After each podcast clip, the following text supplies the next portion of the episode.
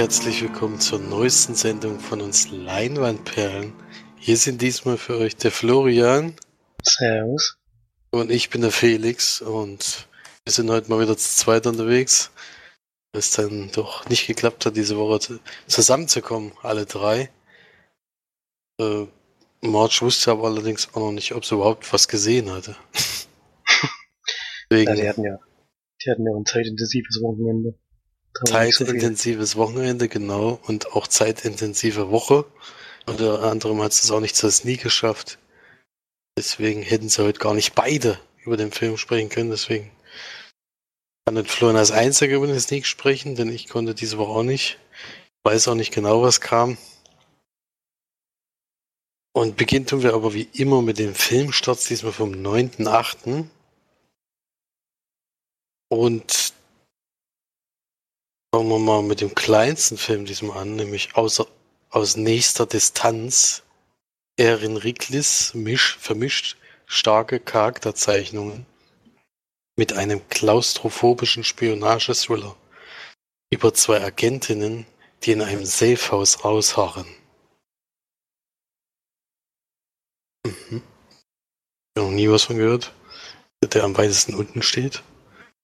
Nehmen wir den nächsten. Ganz im Glück. 3D-Animationsfilm für die ganze Familie über die Abenteuer eines eigenwilligen Gänserichs, der gegen seinen Willen zwei niedliche Entenküken adoptiert. Vollblüter. Gute Mädchen können auch böse. Gelangweilt und dekadent im schwarzhumorigen Thriller von Corey Finlay planen zwei Teenagerinnen aus der Oberschicht einen kaltblütigen Mord. Ja, weiß ich noch nicht so richtig, was ich allen soll. Wurde äh, gelo sehr gelobt, eben was in Kino Plus, weil er dann doch sehr, sehr hart sein soll. Äh, kriegt ja allerdings nicht so gute Kritik gerade. Aber naja, mal gucken. Vielleicht sieht man den irgendwo mal. Dann Deine Juliette, Verfilmung des gleichnamigen Romans um eine Journalistin, die einen Buchclub auf den Kanalinseln besucht und die Vergangenheit der deutschen Besatzung aufwühlt. Und die zwei großen Filme in dieser Woche wahrscheinlich äh, einmal Sauerkrautkoma, fünfter Eberhofer-Krimi mit Sebastian Betzel in der Hauptrolle als launiger Dorfpolizist Franz der diesmal in die Landeshauptstadt München versetzt wird. Ja, eine Filmreihe, die leider völlig an mir vorbeigegangen ist. Das heißt leider, ich will sie auch gar nicht gucken. Äh, und wo ich beim Trailern auch jedes Mal nicht unbedingt lachen muss. Ich habe aber schon mitbekommen, dass diese Filme sehr gerne gesehen werden hier im Umkreis. Da denke ich mal so, weil es eben auch so urbayerisch ist vielleicht wahrscheinlich und auch noch der Akzent da doch deutlich rauskommt.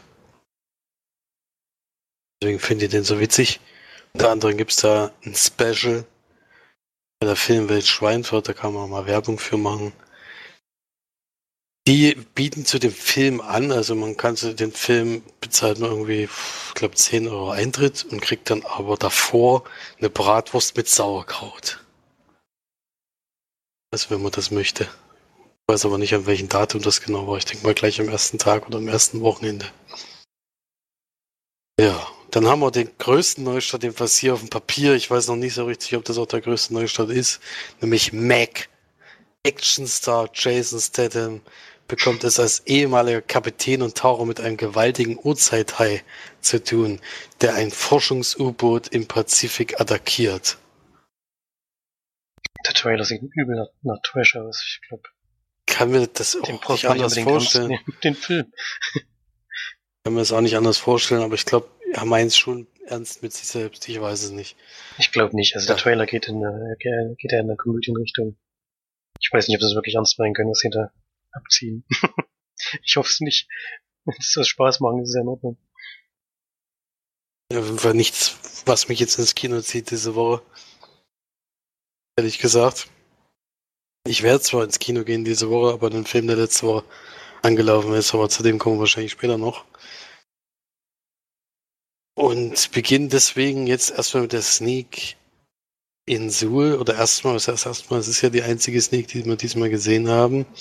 Könnte mir aber vorstellen, dadurch, dass der auch in Stuttgart in der Sneak lief oder allgemein gerne in der Sneak gelaufen ist, äh, dass der da auch gekommen ist. Erhält irgendwie überwiegend positive Kritiken bisher und es ist ja der Hauptdarsteller von iOrigins, wenn ich mich nicht völlig täusche. Kann das korrekt sein oder erzähle ich jetzt Quatsch? Der Hauptdarsteller nicht, wenn dann sein Kumpel. Äh, ich meine, ja, naja, gut, der Hauptdarsteller war ja dieser Chris Dingsterbumster. Aber ich meine, ist der sein Kollege sozusagen, der auch ja, Das ist gut möglich, ja. Da kam mir auf jeden Fall bekannt vor, aber ich.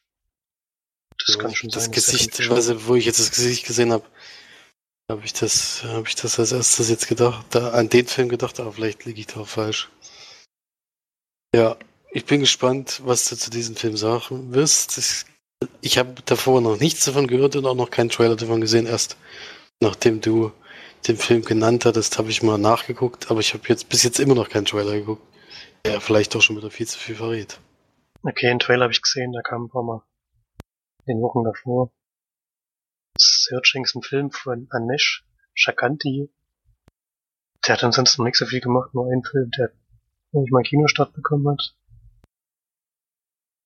Ähm, produziert hat auf jeden Fall Timo Beckmann, dieser russische Regisseur, der glaube ich hier diese Wächter des Tages und so gemacht hat, stimmt das? das Wächter des ja. Tages und Wächter der Nacht. Timo Beckmann oder so heißt er. Oder bringe ich da jetzt was durcheinander? Da bringt es, glaube ich, der heißt zwar auch Timo, aber der hat doch so einen ganz komisch. Ist ja auch egal, da ist ja nur Produzent gewesen bei dem Film jetzt. ist nicht so. Ach so, ach so. Hm. Der Regisseur ist ein anderer. Und der Film kommt erst am 20. September ins Kino, also das ist eine relativ lange Zeit, den das nicht zu bekommen. Und es geht um einen jungen Vater. Am Anfang wird kurz die Familiengeschichte erzählt von einem Mann, Frau und einer jungen Tochter. Und dabei kommt raus, dass die Frau, also die Mutter dieser Tochter, an einer Krankheit verstorben ist. Und der Vater jetzt sozusagen alleinerziehend ist und wir steigen dann ein an einem Zeitpunkt, wo die Tochter so 16, 17 ist, würde ich sagen, aufs College, glaube ich, geht. Und eines Tages dann ähm, einfach verschwindet. Und das Besondere bei dem Film ist, dass er komplett, also ich glaube, es ist nicht ganz komplett, aber ich würde sagen, mindestens zu 95 Prozent oder so, ähm, nur auf Bildschirmen spielt. Wir sehen Handy, Handys oder Tablets oder äh, irgendwelche Kameraaufnahmen oder auch zum Beispiel Nachrichten im Fernsehen oder sowas. Halt alles nur auf Bildschirm. Das macht der Film ziemlich konsequent die ganze Zeit durch. Und nimmt halt diesen Look, um seine Geschichte zu erzählen. Die geht halt dahin, dass der Vater versucht, auch auf eigene Faust herauszufinden, natürlich, was mit seiner Tochter passiert ist und dafür sämtliche ähm, sozialen Medien nutzt, die es gibt. Dabei auch versucht, ähm, über die sozialen Kontakte, die seine Tochter halt hat, ähm, wieder irgendwie an sie heranzukommen oder die Geschichte aufzuklären, die da passiert sein könnte. Um herauszukriegen, wo seine Tochter ist. Ob sie noch am Leben ist vor allem, denn die Suche dauert auch einen ganz schön langen Zeitraum. Ja, es ist eigentlich schon die Story-Zusammenfassung, würde ich sagen. Klingt ein bisschen spröder, aber das ist der Film nicht. Der ist ziemlich gut gemacht für, für die Art, wie er erzählt ist. Und es ist viel so, dass dann auch mit Texten gearbeitet wird auf dem Bildschirm und mit, mit Chats und mit, mit schnellen Antworten von Schulfreunden oder von Personen aus ihrem Leben und so, bei denen er halt versucht herauszubekommen, was passiert ist. Wo er aber dann halt oft auch äh, in Sackgassen gerät und wieder neu anfangen muss und wirklich Schwierigkeiten hat, überhaupt herauszubekommen, wo sie sich zuletzt aufgehalten hat und ähm, sie war da vielleicht auch nicht immer 100% ehrlich zu ihm, was natürlich seine Suche dann noch, dann noch erschwert. Mir hat der Film eigentlich ziemlich gut gefallen, ist äh, spannend erzählt wird die Art, wie er es macht und hat einen guten Twist am Ende, den habe ich Den habe ich nicht vorausgesehen. Zwischendrin kommt mal ein Part, wo ich dachte, hoffentlich ist der Film jetzt nicht zu Ende. Das wäre zu sehr mit der Nase drauf gestoßen gewesen, aber jetzt kann ich schon sagen, das, was da passiert ist, ist es noch nicht. Und es kommt dann am Ende noch ein Twist, der schon auch überraschend ist, den ich nicht vorher gesehen habe. Das fand ich ziemlich gut. Und wird dem Film siebeneinhalb von zehn Leinwandperlen geben. Und würden weiterempfehlen. Fürs Kino weiß ich jetzt nicht genau. Denn diese Bildschirme und so, das funktioniert, das funktioniert natürlich auch zu Hause auf dem Fernseher ganz gut. Muss man vielleicht nicht im Kino gesehen haben, aber wenn man, wenn man sowas mag, es gab ja auch mal diesen Horrorfilm, ich weiß nicht mehr genau, wie der hieß. Unknown Un User. Unknown User, genau, Unknown User. Der war hat das ähnlich gemacht. Mit noch Horrorelementen, das gibt's hier jetzt natürlich nicht. Aber funktioniert auf eine ganz ähnliche Weise. Und ich muss aber auch sagen, ich habe jetzt zwei Filme von der Art gesehen. Und würde meinen, dass sich das dann abnutzt. Ich hoffe mal, dass jetzt nicht ähm, viele da noch mit aufspringen und das ähnlich versuchen. Das ist gut, dass die zwei Filme das jetzt probiert haben und es hat in beiden Fällen eigentlich auch, muss ich sagen, ganz gut funktioniert, ganz gut geklappt. Auch bei mir als Zuschauer. Aber ich bräuchte es jetzt nicht in jedem fünften oder sechsten Film oder so. Ja, das ist wahrscheinlich ähnlich wie bei Found Footage, wenn man das jetzt. gab eine Zeit, wo das dann jeder ein bisschen aufgegriffen hat. Dann war man ein bisschen übersättigt. Zurzeit ist aber wieder sehr selten, dass es gemacht wird. So dass es jetzt durchaus demnächst wieder möglich sein könnte, dass sowas kommt. Zwischen Unknown User und dem war ja jetzt doch viel Zeit. Also ich denke mal, wenn man da jeder so viel Zeit ins Land gehen lässt, dann könnte das schon wieder interessant sein, vor allem wenn es mal ein komplett anderes Genre ist. Finde Ja, echt also ganz es interessant. funktioniert halt auch ganz gut durch die halt auch durch die Dialoge und so ist alles äh, nachvollziehbar, was da passiert. Auch wie er sich verhält und wie er versucht. Dann natürlich auch mit Nachdruck, an einem bestimmten Zeitpunkt wirklich dann auch mit Nachdruck herauszubekommen, was los ist. Am Anfang ist es natürlich noch so, dass sie ist halt jetzt irgendwo, hat vielleicht irgendwo übernachtet, hat mir nicht Bescheid gesagt und so. Was man halt zum ersten Moment denken würde, beim Mädchen in der Pubertät oder so, oder ich weiß nicht genau, wie alt sie sein soll, vielleicht ist es schon 20 oder so, ich weiß es nicht genau. Aber es, es wäre jetzt nicht undenkbar gewesen, dass sie jetzt nach einem oder zwei Tagen einfach wieder auftaucht. Aber es geht schon über einen längeren Zeitraum. Ja. Er würde mich durchaus interessieren. Vielleicht kann man ja doch noch nicht. Diese Woche mal gucken. Dann kann er ja ist, doch ist noch ja noch kommen. viel Zeit, ja. Dauert noch viel, viel. Zeit. Kann man gerne mal gucken. Ich habe jetzt auch inzwischen nachgeschaut, also mit Iron Origins habe ich falsch gelegen. Das war der junge Mann von The Walking Dead. Und der letzte sehen war der unter anderem in, der, in den Neuverfilmungen von Star Trek. Bekannt wahrscheinlich durch diese Komödien da. Harold und Kumar. Da habe ich aber noch keine davon gesehen. Würde ich mir auf jeden Fall gerne anschauen. Also hätte ich Interesse dran. Hätte jetzt nichts dagegen, wenn der das nie kommt. Gut, das war's dann zu den Sneaks für diese Woche.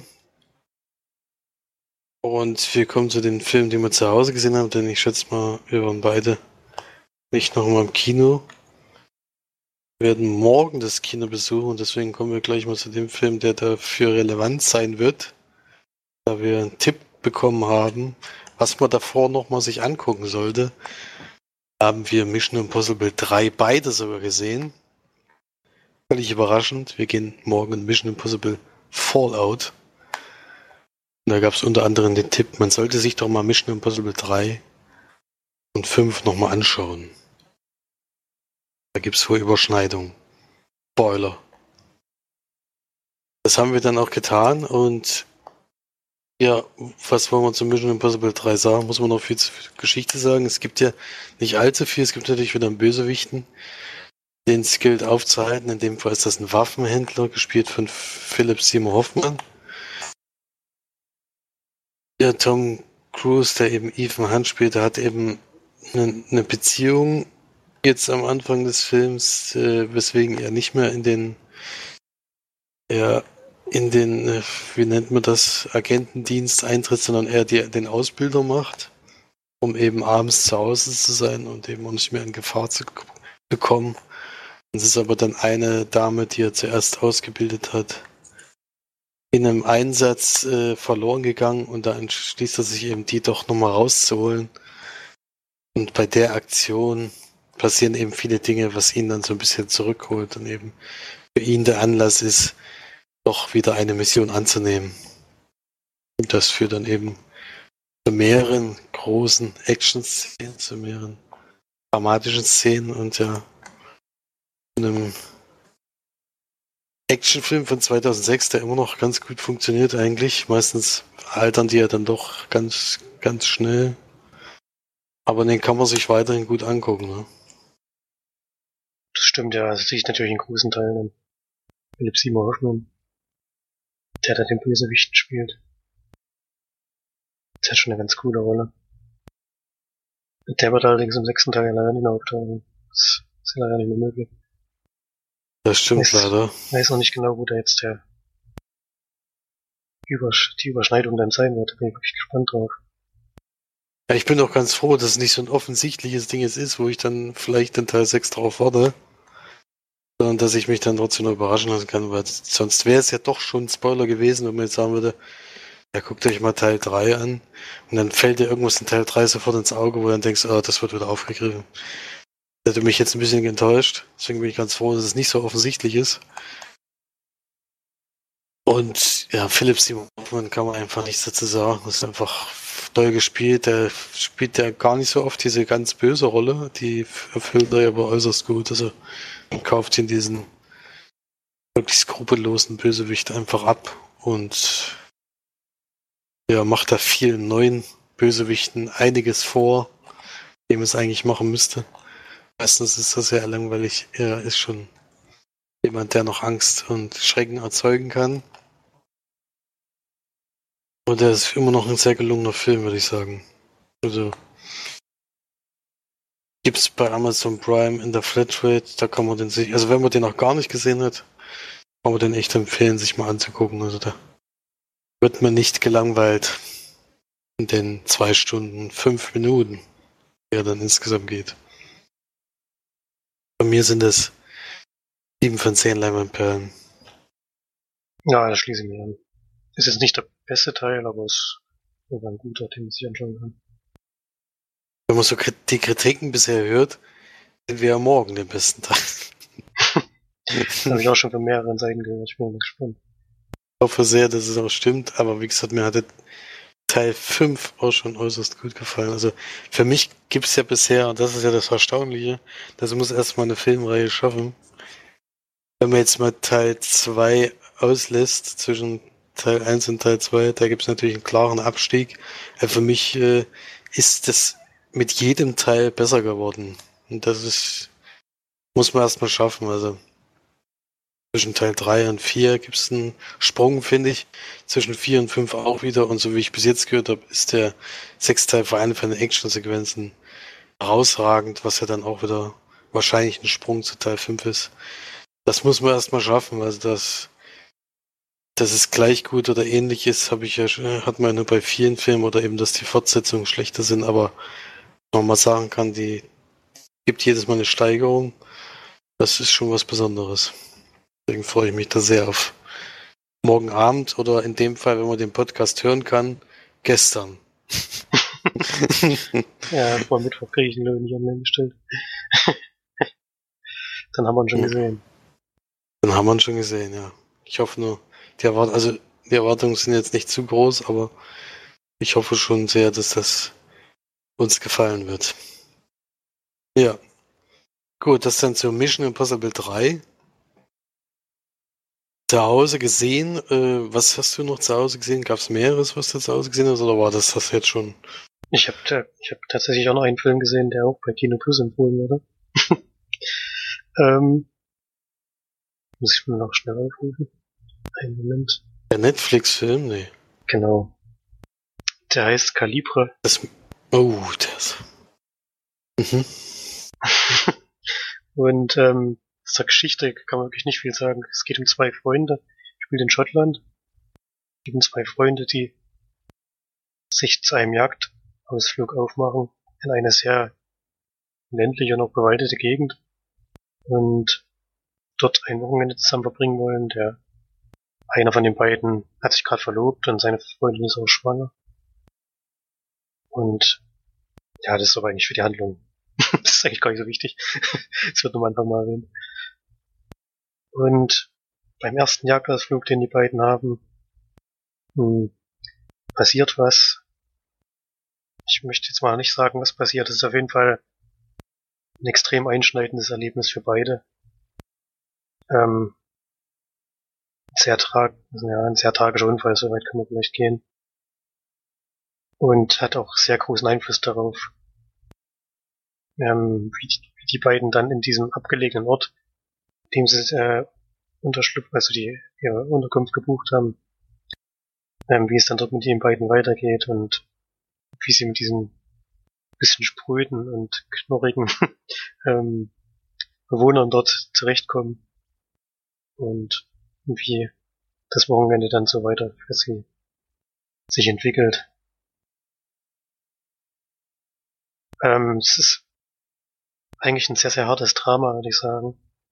Geht dann am Ende ein bisschen noch in die, Richt in die Richtung von dem Thriller, aber eigentlich ist es wirklich für große Zeit geht es darum, wie beide dieses Unglück, was da passiert, passiert ist, verarbeiten.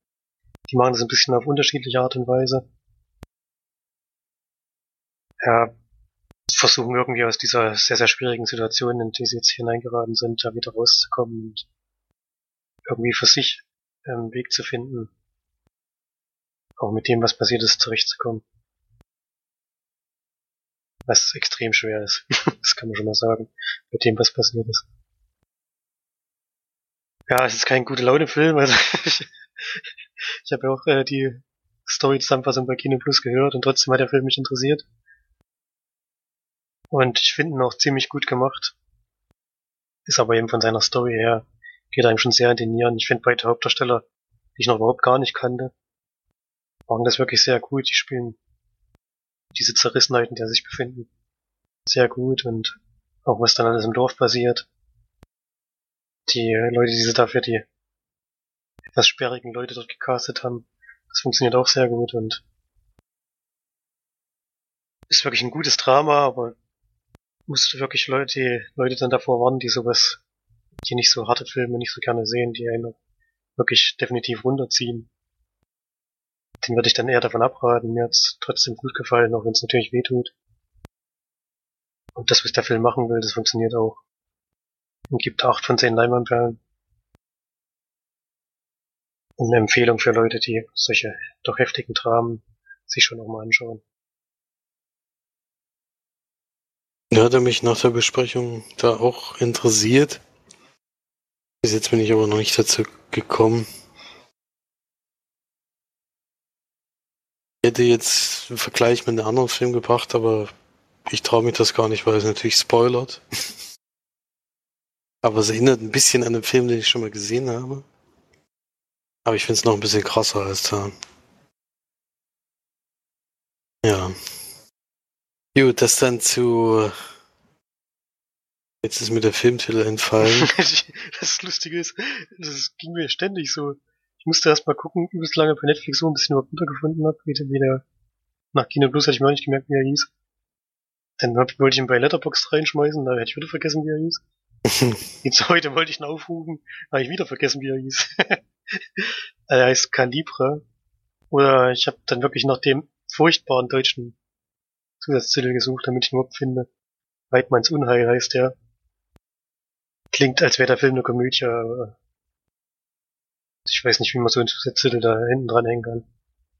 Passt auf jeden Fall nicht zu dem, was man da sieht. Ja. Und ich so einfach komischerweise ist, soll das ja auch ein aktueller Film, also gerade eben bei Netflix eben rausgekommen sein. Da finde ich ihn doch relativ schwer zu finden. Sondern doch eher die. Ja. Ach so, das kann, so ich auch noch, das kann ich auch noch dazu sagen. Es gibt ihn noch nicht äh, synchronisiert.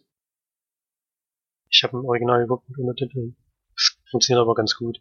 Ich meine, das Englisch, was sie da reden, das versteht man so oder so nicht. Die Untertitel brauchst glaube ich, auf jeden Fall.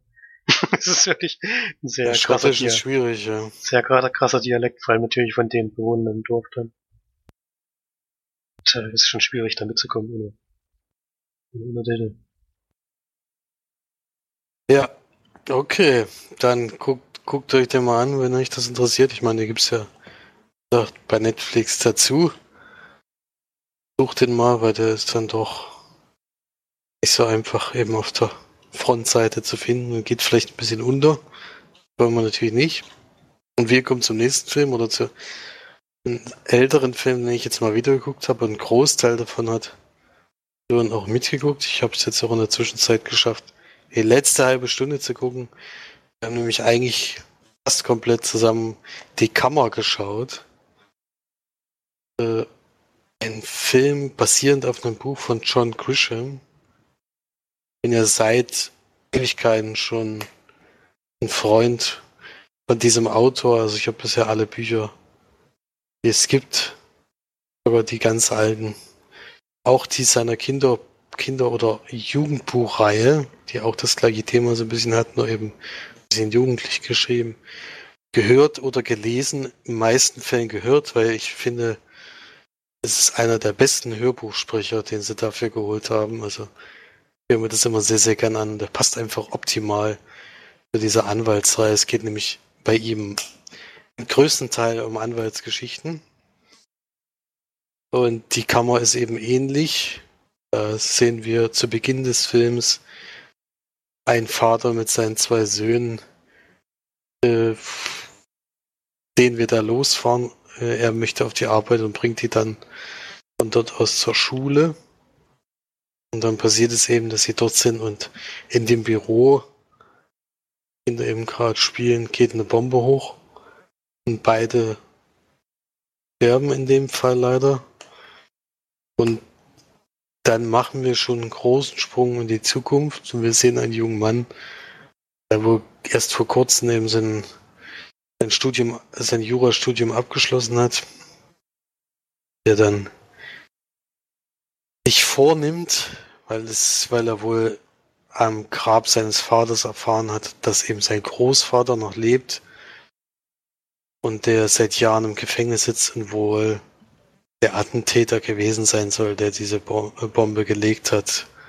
Es war wohl ein rechtsradikaler Hintergrund in dem Fall, weil es eben ein jüdischer jüdischer Anwalt war, also das Büro, was sie gesprengt haben. Er möchte jetzt dahin und möchte diesen Großvater vertreten und ihn vor allen Dingen kennenlernen, so habe ich das Gefühl im ersten Moment. Aber will natürlich verhindern, denn der steht gerade vor den letzten Tagen vor der Todesstrafe und in dem Fall, wenn es irgendwie 1995, glaube ich, spielt, wäre das sogar noch die Todesstrafe durch die Gaskammer, deswegen auch die Kammer der Titel. Er versucht das zu verhindern, vor allen Dingen eben diese grausame Art zu sterben, die wirklich äh, da schon sehr deutlich rauskommt, wie krank diese Todesstrafe auf diese Art und Weise ist. Ich meine, krank ist ja die Todesstrafe sowieso schon. Aber durch die Kammer ist es schon also sehr extrem. Ja. Das wird auch sehr deutlich ausgearbeitet. Ich denke mal, das war auch einer der Gründe, warum er das Buch geschrieben hat und wahrscheinlich die seine, seine Einstellung zur Todesstrafe allgemein und eben auch durch eben solche Machenschaften dann eben durchzuführen, äh, darzulegen mit diesem Buch und da hat er schon sehr viel Wert drauf gelegt. Ja, auf jeden Fall ein sehr sehr interessantes Buch und finde ich auch eine sehr, sehr gute Buchverfilmung, was ich gar nicht mehr so in Erinnerung hatte. Ich habe den schon sehr, sehr lange nicht gesehen. Äh, den kann man äußerst gut, also man muss natürlich auch ein bisschen, bisschen Fable für, für Anwaltsgeschichten haben, weil es dann doch schon auf die Arbeit im Hintergrund, was er so recherchiert, was er noch für Möglichkeiten auslodet, um das Ganze aufzuschieben, um eben retten, vielleicht sogar, so hat man immer das Gefühl manchmal. Man weiß aber nicht immer unbedingt warum, weil, also in dem Fall wird der große Vater von Gene Hackman gespielt, wirklich, äh, wirklich ein toller Schauspieler, der irgendwie wahrscheinlich jetzt in, schon seit längerem im Ruhestand ist. Also ich habe ihn was ewig nicht mehr gesehen. Er hat nur mal wieder gesehen, wie gut er es spielt und er ist halt wirklich eine Person, die ihm eigentlich nicht leiden kann. während des Films und er schafft, man schafft es aber irgendwie, oder jedenfalls der Film schafft es, aber auch eben der Autor, äh, dass man ihn auf irgendeine Weise dann doch ein das mitzieht und man mit ihm mitfiebert. Wenigstens doch nicht durch diese durch diese Art sterben muss, wenn es dann am Ende so, so weit sein sollte oder aber vielleicht nicht doch noch gerettet werden kann. Ja, das ist schon erstaunlich, weil, wie gesagt, ein böser Mensch ist er auf jeden Fall, auch wenn er jetzt das gewesen ist oder nicht. Hatte viel mit, mit dieser Szene zu tun. Also es geht auch um Ku Klux Klan und sowas, wo er dabei ist. Deswegen, ein guter Mensch ist das nicht und deswegen ist es umso erstaunlicher, dass man dann doch so ein bisschen mitleidet am, äh, in dem Film. Ja. Du hast es zwar jetzt nicht ganz bis zum Schluss gesehen, aber den Großteil 4 ist dann auch nicht mehr passiert. Ja, ja ich kenne ja den Schluss. Also ich weiß ja. Den Schluss kennst du ja dann auch. Äh, also ich finde, es ist immer noch ein sehr guter Film. Ich fand vor allem die Musik erstaunlich gut. Also hatte ich überhaupt nicht in Erinnerung. Und ist ja auch von Ron Howard produziert und alles. Äh, finde, das sind schon qualitativ hochwertige äh, Buchverfilmung, die es bei manch anderen auch gebraucht hätte oder mir, mir mehr gewünscht hätte. Dass es bei anderen Buchverfilmungen auch so ist. Leider klappt das nicht immer und er hält sich halt wirklich sehr nah an die Vorlage. Also für mich ein sehr guter Film, sehr gute Anwaltsgeschichte und den kann man gut gucken von mir. Gibt's da acht von zehn Leinwandperlen. Hm, ich habe ich habe den sehr gut in Erinnerung gehabt. Ich muss aber sagen, jetzt beim zweiten Mal schauen, oder ich habe ihn wahrscheinlich schon öfter gesehen, ich weiß gar nicht genau. Habe ich doch so zwei, drei Probleme mit dem Film, weil er halt irgendwie dann doch ähm, sowas wie, naja, man kann es nicht Sympathie nennen, aber versucht halt schon irgendwie ähm, den Menschen näher zu bringen, der das gemacht hat oder so, oder irgendwie so ein Mitgefühl für ihn darauf zu beschwören. Was ich zum Glück nicht empfunden habe. Aber es, er hat halt auch eine Tochter, die dann eine Rolle spielt, die, das hat mir gar nicht gefallen. Da konnte ich mich auch nicht mehr dran erinnern, dass sie so ein, wie das aufgelöst wird und so. Und das war ein Teil, den ich ein bisschen problematisch fand. Kann ich, jetzt nicht, kann ich jetzt nicht verraten, weil das schon relativ am Ende des Films ist. Aber sie hat halt sehr große Probleme damit überhaupt damit zurechtzukommen, was ihr Vater gemacht hat, was er für ihr Leben Auswirkungen gehabt hat und wie sich die Geschichte zum Ende dann entwickelt hat. Das fand ich doch auch ein bisschen problematisch, muss ich sagen. Die Art, wie er sterben soll, dass, es, dass das nicht in Ordnung ist und auch, Todesstrafe nicht in Ordnung ist. Das ist schon klar, aber der Film versucht, versucht schon eine gewisse Nähe den Menschen darauf zu beschwören, was ich, was mir jetzt beim, beim wiederholten Gucken nicht, nicht gefallen hat. Das ist für mich ein kleines Problem bei dem Film. Der macht sein, also der erzählt die Geschichte ganz gut. Und ja, er funktioniert auch eigentlich. Aber das, was er halt am Ende dann so probiert, der, das finde ich dann nicht mehr so gut und finde ich ein bisschen problematisch für den Film. Deswegen würde ich jetzt auch nicht mehr bewerten, weil ich finde es halt schwierig, wenn ein guter Film von der Thematik her in eine Richtung geht, die mir nicht zusagt. Das ist ein bisschen schwierig zu erklären. ja, ist schwierig. Ich auch ein bisschen anders, wie gesagt, weil die, es geht ja hauptsächlich darum, dass er ja in der Zeit, wo er eben jetzt diesen man vertritt eben auch eigentlich die Kennenlernphase erst von seinem Großvater. Der weiß ja eigentlich bis zu dem Zeitpunkt, wo sein, wo er eben mitbekommt, dass er überhaupt einen hat, ja noch gar nichts über ihn. Und dann beschäftigt sich er erst mit dem Thema. Finde schon, dass sehr deutlich rauskommt, dass der da gibt es mehrere Szenen, wo du echt dran zu knabbern hast, wo er halt wirklich also wo man merkt, dass der Großvater eben schon nicht so ganz, ganz, also ich finde auch nicht, dass er am Ende so ein bisschen als Held dasteht, sondern für mich ist das eher das Thema Gaskammer oder eben nicht. Nee, als Held, das das, ein als Held wird Kraus- das, auch nicht, so wird's auch nicht gemeint, dass er als Held dasteht. Das wäre, wär, Also Sympathie mit ihm hat man jetzt nicht unbedingt, man hat nur, also ich hatte jedenfalls am Ende nur sozusagen mitge mitgelitten, weil er eben durch dieses, also grausam oder eben nicht grausam umgebracht werden soll. Das hat bei mir ist jetzt nicht so, dass er dann sympathisch geworden wäre dadurch. Äh, es ist nur eben so, dass beide sich in dem Film eben zu was entwickeln, was ich jetzt nicht gedacht oder was man nicht unbedingt vermutet hätte. Ob das jetzt gut ist oder nicht. Mal halt für sich selbst entscheiden. Also ich fand das schon gut gelöst auf jeden Fall und für mich ist das eher ein Film gegen die Gaskammer, nicht unbedingt gegen das, was er gemacht hat, weil das eher ein schlechter Mensch ist. Das ist von Anfang bis Ende für mich eigentlich klar gewesen. Naja. Aber ja, wie gesagt, das waren, das waren so zwei, drei Szenen, die,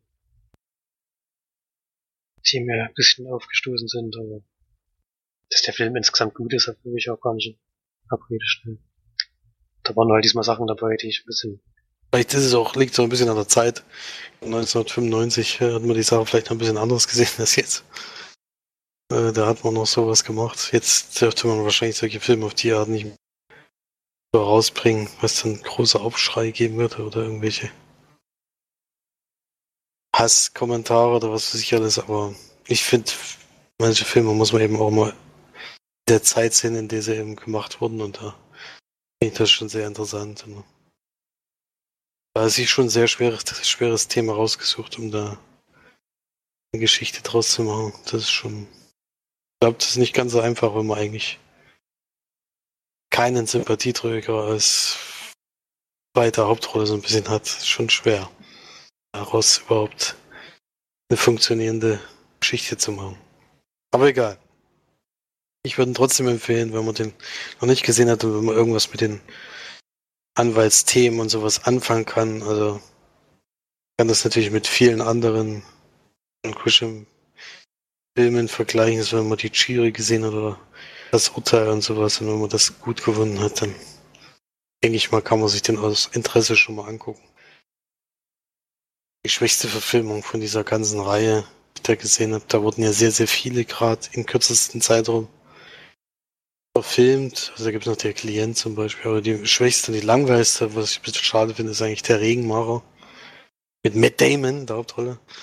Da haben sie schon immer gute, guten Cast gehabt, aber der ist wirklich nicht so gut gealtert. Den kann man nicht empfehlen, aber die anderen kann man irgendwie alle immer noch gucken. das stimmt, ja. Das Urteil zum Beispiel ist nämlich ein, Das Urteil ist ja eigentlich noch der jüngste Film, so ungefähr. Das ist wahrscheinlich, also das Urteil und die Jury zum Beispiel, das sind wahrscheinlich die besten Pl äh, Anwaltsthriller, die es so gibt, so gefühlt was. Ja. Gut, dann habe ich im Anschluss, oder nicht direkt im Anschluss, sondern glaube ich, einen Tag später, sowas hatte ich mir schon seit längerem einen Film, der auch das Urteil heißt, aber nicht nichts mit dem Film von 2003 zu tun hat und auch nichts mit John Grisham zu tun hat. Auf die Watchlist getan bei Amazon Prime, den gibt's da auch in der Flatrate. Da mich ja sowieso immer solche Anwaltsgeschichten interessieren, wollte ich den dann auch mal gucken. Der heißt einfach nur, das Urteil ist von 2010. Ein relativ unbekannter Schauspieler, wie man auch gemerkt hat. Es ist ein Fernsehfilm, es ist kein Film fürs Kino und nicht DVD, sondern das ist, denke ich mal, direkt Fernsehen gelaufen damals. Und es geht um einen Anwalt, der bei einem schweren Autounfall seine Familie verloren hat, eben seine Frau und seinen kleinen Sohn. Und damit nicht zurechtkommt und zurückgezogen lebt und seit ein Jahr schon seinen Job nicht mehr ausgeübt hat und dann sich entschiedet, äh, entschiedet, sag ich schon, entscheidet, Selbstmord zu begehen und wo er das eben in dem Moment, wo er es vorhat, kommt eben der Anruf vom Richter des Ortes und der bittet ihm in einem Mordfall den, den angeblichen Mörder zu verteidigen. Und eigentlich will er es gar nicht machen und äh, er ärgert sich sehr über diesen Anruf, aber geht dann eben doch hin und da überredet ihn so ein bisschen der, der Richter, dass es eben doch noch machen sollte. Da findet er so in dem Moment so ein bisschen zurück ins Leben, weil er dann eben diese Gruppe wieder zusammenführt, mit der er früher zusammengearbeitet hat. Und die versuchen eben dann herauszufinden, was da wirklich passiert ist, ob er da was mit zu tun hat. Also es ist in dem Fall eine Frau ums Leben gekommen. Und die hatte an dem Abend war sie eben mit dem Mann zusammen, der jetzt angeklagt ist. Und er sagt halt, er kann sich nicht mehr daran erinnern, was passiert ist. Er ist sich aber hundertprozentig sicher, dass er nichts mit dem Mord zu tun hat. Die Beweise sprechen aber natürlich gegen ihn. Versuchen halt jetzt die Leute, die Geschworenen davon zu überzeugen, dass es nicht ist und wollen aber auch erstmal raus, selber rausfinden, was passiert ist. Ja. Film, den man auf jeden Fall nicht unbedingt gucken muss. Zwingend. Also, das ist so das, was dann mir sogar als Freund von Anwaltsfilmen etwas zu langweilig ist, weil dann doch relativ wenig passiert. Also es hätte locker so eine 40-Minuten-Folge von irgendeiner Serie sein können, die eben auch mit Anwaltsgeschichten äh, eben herumspielt. Hier ist es aber eher auf 140, äh, 140 Minuten, soll ich schon eine Stunde und 40 Minuten aufgebläht, was man dann doch gemerkt hat, finde ich. Und es ist einfach nicht ganz so spannend und man merkt den Film immer auch an, dass er Fernsehfilm ist, finde ich. Also es ist eher schwächer produziert. Und die Geschichte gibt einfach nicht allzu viel her. Also es ist wahnsinnig vorhersehbar. Das ist natürlich in solchen Fällen immer schwierig. Man weiß eigentlich von Anfang an, worauf es hinausläuft. Man weiß zwar vielleicht nicht gleich, wer es ist, aber es ist dann schon innerhalb von kürzester Zeit ziemlich offensichtlich. Was mir ganz gut gefallen ist, eben diese Truppe, die er zusammengestellt hat, ist einmal Bruder von seiner Frau, der so ein bisschen die Ermittleraufgaben übernimmt. Dann so eine Sekretärin eigentlich, die aber schon äh, wichtigere Aufgaben eben übernommen hat, eben auch Befragung von Leuten und ja, eben Nachfrage, also schon so Vernehmung, Vernehmung nicht, in dem Fall ist ja keine Polizei, sondern eben interviewt irgendwelche Leute und sucht noch weitere Zeugen und er versucht eben im Hintergrund eben diese herauszufinden, was los ist und eben auch mit dem Angeklagten viel zu sprechen. Ja.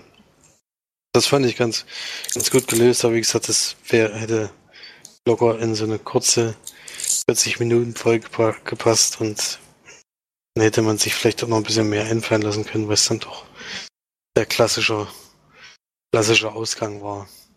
Ja. Naja, also den kann man sich sparen. Auch wenn der jetzt in der Flatrate ist, muss man nicht unbedingt gucken. Und gibt da so drei von zehn Leinwandperlen. Also auch nicht alle Filme in dem Bereich sind sehenswert.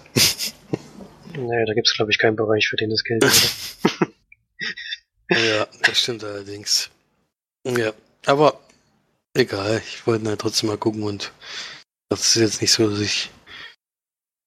Also ausgemacht habe ich schon mal nicht, das ist schon mal ein Vorteil. Also das passiert schon häufiger bei solchen Flatrate-Filmen, dass ich dann gar nicht zu Ende gucke, wenn sie mir nicht gefallen noch. Wenn.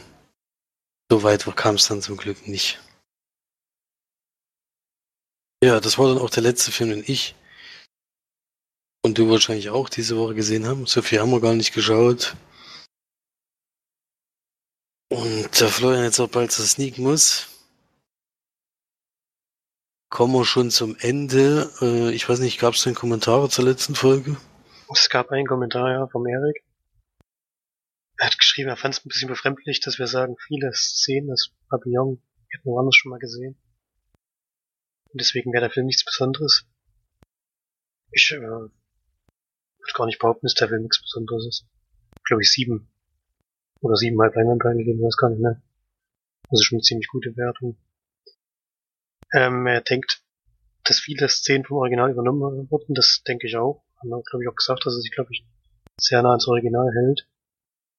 Und der war stilbildend für viele spätere Filme, sind zu TV-Serien wie Pusenberg zum Beispiel. Und allein schon deswegen hat man mit Sicherheit schon Szenen woanders gesehen. Weil die sich halt dort jetzt bei Pavillon bedient haben. Äh, würde ich gar nicht sagen, das, das würde ich überhaupt nicht abstreiten, dass das so ist. Ähm, ich glaube, March hatte vor allem Szenen gemeint. Das ist, glaube ich, kein direkter Spoiler, wenn man das sagt. Ähm, die Hauptfigur ist mehrmals in dem Film in Einzelhaft. Und die Szenen aus der Einzelhaft sind sehr, sagen wir, umfangreich, nehmen auch einen relativ großen Zeitabschnitt in Anspruch. Und die fand, glaube ich, March nicht so spannend. Ich, für mich waren die total in Ordnung und mich haben die auch nicht gestört. Mich hat ja auch die Länge des Films nicht gestört. Das war, glaube ich, vor allem bei die March ein Problem gewesen. Deswegen sehe ich das jetzt auch nicht als Problem für den Film oder so. Geht halt, äh, ich glaube, knapp zwei Stunden oder so. Und an ein oder zwei Stellen merkt man das dann. Und da hätte man vielleicht Zeit einsparen können, aber wie gesagt, mich hat es nicht unbedingt gestört.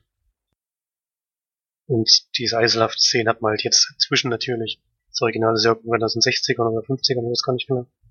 73. Okay, noch ein bisschen später. Knapp daneben. aber sowas oder sowas ähnliches hat man halt inzwischen oft gesehen. Deswegen gibt es jetzt natürlich keine Überraschung mehr für einen, wenn man das äh, jetzt mitbekommt, aber ich fand die Szene trotzdem gut gemacht und hab mich da jetzt auch nicht gelangweilt in der Zeit, deswegen war das schon in Ordnung. Und er schreibt noch Action Point, klingt für ihn interessant, er hatte davon überhaupt noch nichts, noch gar nichts gehört. Und falls er ihn nicht in der Sneak erwischt, dann holt er mal im Heimkino nach größte Überraschung bei der Aussage, würde ich sagen, ist, dass Erik von dem Film noch nicht gehört hat. das, ist, ist eigentlich immer sehr, sehr gut informiert bei, bei sämtlichen Filmen. Das ist wahrscheinlich auch ein sehr kleiner Film, denke ich mal.